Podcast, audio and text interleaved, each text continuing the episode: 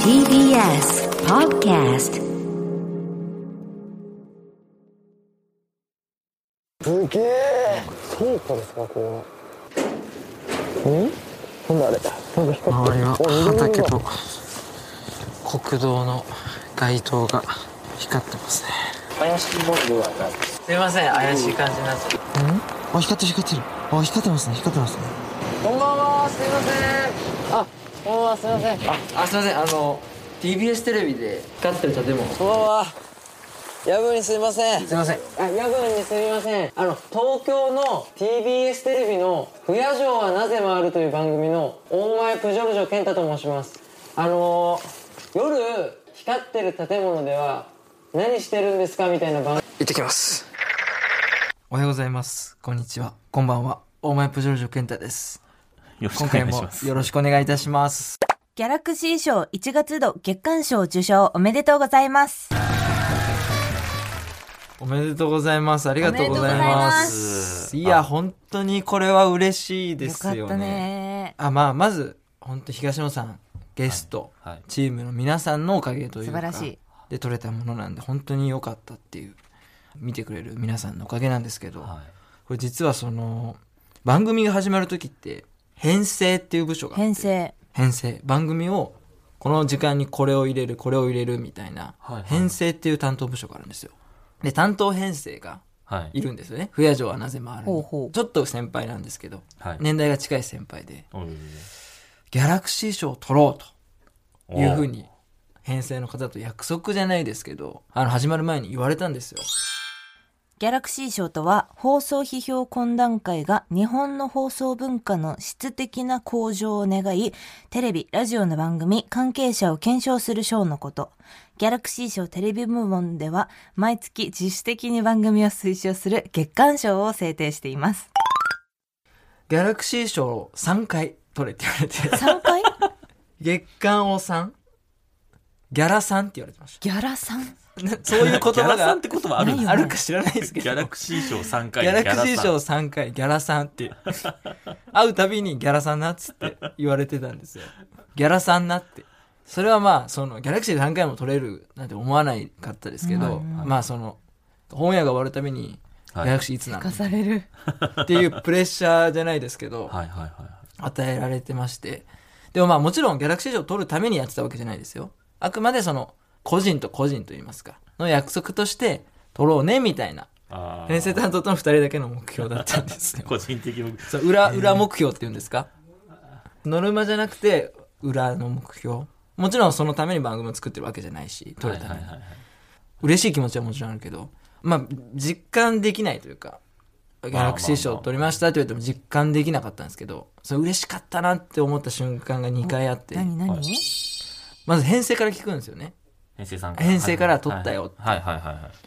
でその担当編成の後から電話かかってきてはいはいはい「おい!」っつって「約束果たしたな!」っつってで「どういうことですか?」みたいなはいはいはいな、何の話ですかつって。ギャラ市行ったぞ つって。ギャラ市行ったぞつって。えー、すごい。本当によかったつって。で、こう会いに来てくれ。さ最初電話だったんですけど、次会いに来てくれて、よっしゃーつって、こう握手してくれたんですよ。ああその時に初めて嬉しいなと思いました。まあ番組として別にギャラクシー賞取るためにやってるわけじゃないので、あ、そういう賞なんだなって、嬉しいなぐらいだったんですけど、はいはいその、取ることによって、自分の番組についてくれているはいはい編成の担当の熱い方がはいはい本気で喜んでくれあーる瞬間を見てあ形に残るものっていうのは大事なんだなっていうのを改めて思いましたね言い方あれですか恩返しができたそうです恩返しができましたプジョねの恩返し。約束が果たせたっていうのはもうその時にすごい嬉しいなーって思いましたねそうですねそれは嬉しあとはチームのみんながいわはいあのーめちゃくちゃ喜んでくれるへえ。そこですよねやっぱり自分がその賞を取ったとかっていうよりもあこんなチームが喜んでくれるんだっていう喜びっていうんですかいや本当にだからギャラクシーって言われても別にピンとこなかったんですよ嬉しい気持ちはもちろんあるけど、うんうんもう本当にその編成担当が喜んでくれた瞬間とチームが「部長さん!」っつって「はいやったね!」っつって野瀬さんもそうですけど「やりましたね!」っつってはいはいはいこう、笑顔がこぼれるというか、うーんあとその、やったったぜってみんなやっぱチーム全員が思ったというか、一体感がやっぱできたじゃないですか。はいはいまあ、僕27歳で、本当にみんなに助けてもらってますけど、その一応、嘘でも、こう、頑張りましょうとか、その、先頭を切らなきゃいけない立場にはいるわけじゃないですか。そうか引っ張ってかないとね辛い時でも、しんどい時でも、こう、嘘ついても、こう、よっしゃ、やろうって言わなきゃいけない時に、形になったことによって、こう、ぐっとこう、あの、まとまれたっていうのは、すごい、その時ですね、その二つの瞬間が喜ばしかったなっていう。だって、チームみんなも、こう、なかなか寝る時間を削ってやってくれてるわけじゃないですか。そうですねでも、一番楽しいって言ってくれるんですよ、スタッフのみんなへがー。この番組が。私も楽しい不夜城の中 AD さん、うんもうプロデューサーから AD までみんなこう好きでいてくれるというか人少ないしあのめっちゃ嬉しい時は TVer とかめっちゃ再生されてますよ TVer って AD の子が言ってくれたりとかそれ嬉しいですね嬉いしい嬉しい僕私10回見たのにおすすめに出てきませんとか 今回めっちゃ再生されてますとかそういうのをやっぱ AD が言ってくれてギャラクシーの時ももうプロデューサーも AD も全員がそう喜んでくれるっていう番組にそれあんまり気づかないじゃないですか普段からなんだなんかそれが改めて気づけていやーよかったなーって 何何ちょっと泣きそうになってんですいや、思いました、本当に。あーありがたいなって思ってますお。めでとうございますあとは本当にその、見てくれた皆さん、うんかはい視聴者の皆さんのお声みたいなうんのがやっぱりその支えにもなったし、きっと多分その、見てくれた方がこう、たくさんいらっしゃって、うん不夜城の住人たち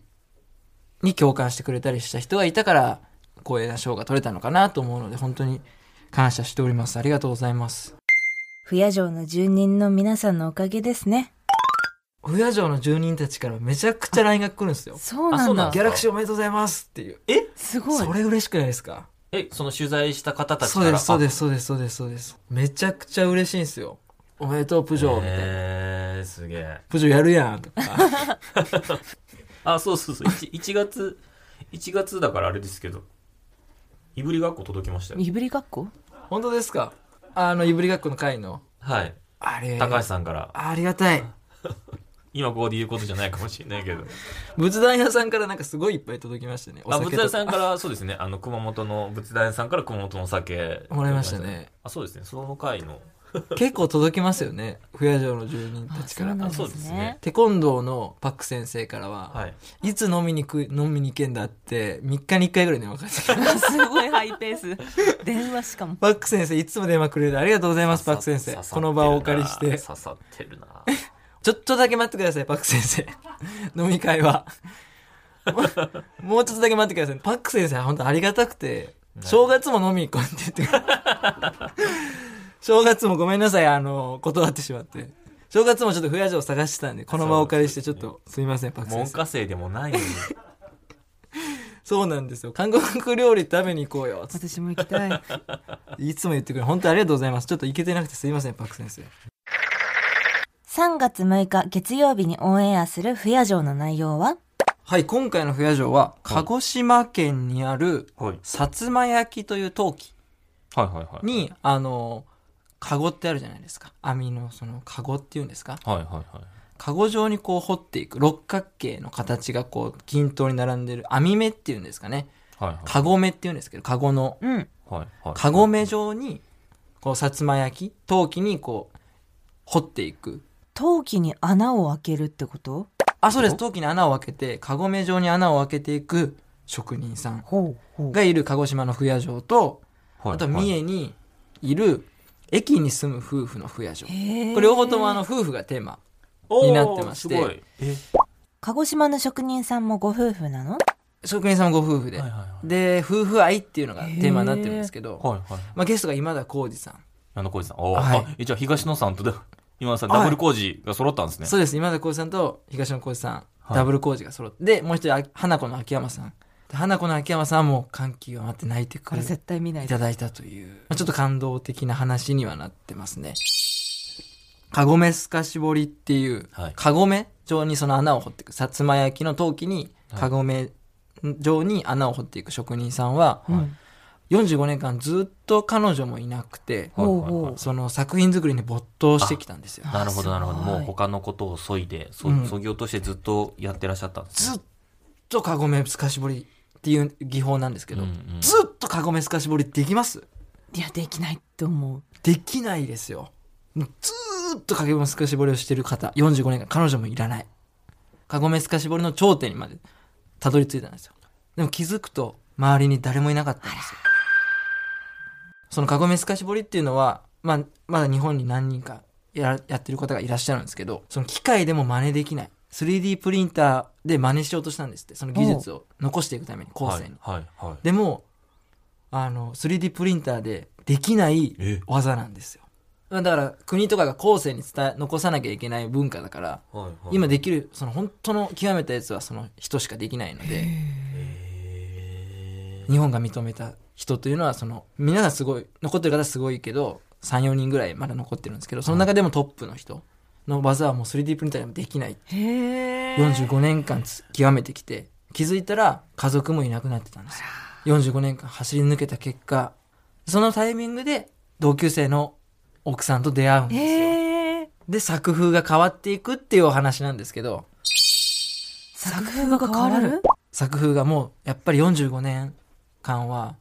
もうこうひたすら作ることに神経を研ぎ澄ませてたんではいはいはい作風がやっぱり尖ってるんですよなるほどそれが奥さんと出会ったことによって丸みを帯びたんですよへえすごいここれ実際に六角形なんですよね、カゴメ状っていうのは。六角形の穴がこう、ポツポツポツポツポツポツポツポツポツ、まあメロンみたいな感じですね。わかりやすく言うと。うんわかりづらいえメロン どうしたんですか わかりづらいですかメロンみたいな、なんかこう、シワシワみたいなの。ああはいはいしわあるじゃないですか、シワメロンシワシワみたい別にな。あのなんて わかりますか、はいそ全の、然わかんないまあメロンとか全然カわかゴんないみよたいなやつがはこいはうい六角形の穴がこう、ブイーシー並んでるんですよ。はいはいはいはいその六角形の角っていうんですか、うんが、もうジャックナイフのように、切れ味鋭い六角形だったんですけど、はいはいはい奥さんと出会ってからの作品はちょっと角が丸いんですよ本当に角が分かりやすいと思って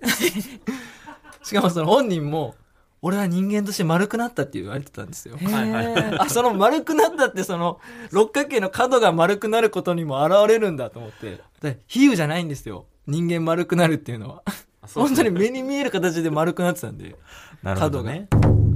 そういうジャックナイフのような方が奥さんと出会った時はいの初めて送ったラブレターみたいなのを読んでくれたんですよ涙ながらに、へそこがやっぱり見どころですでそのラブレター読んでくれた時に、うんやっぱり僕はかん皆さん感じるか分かんないですけど SOS です助けてくれっていう心の叫びがラブレターに現れてましたああなるほどなるほどあ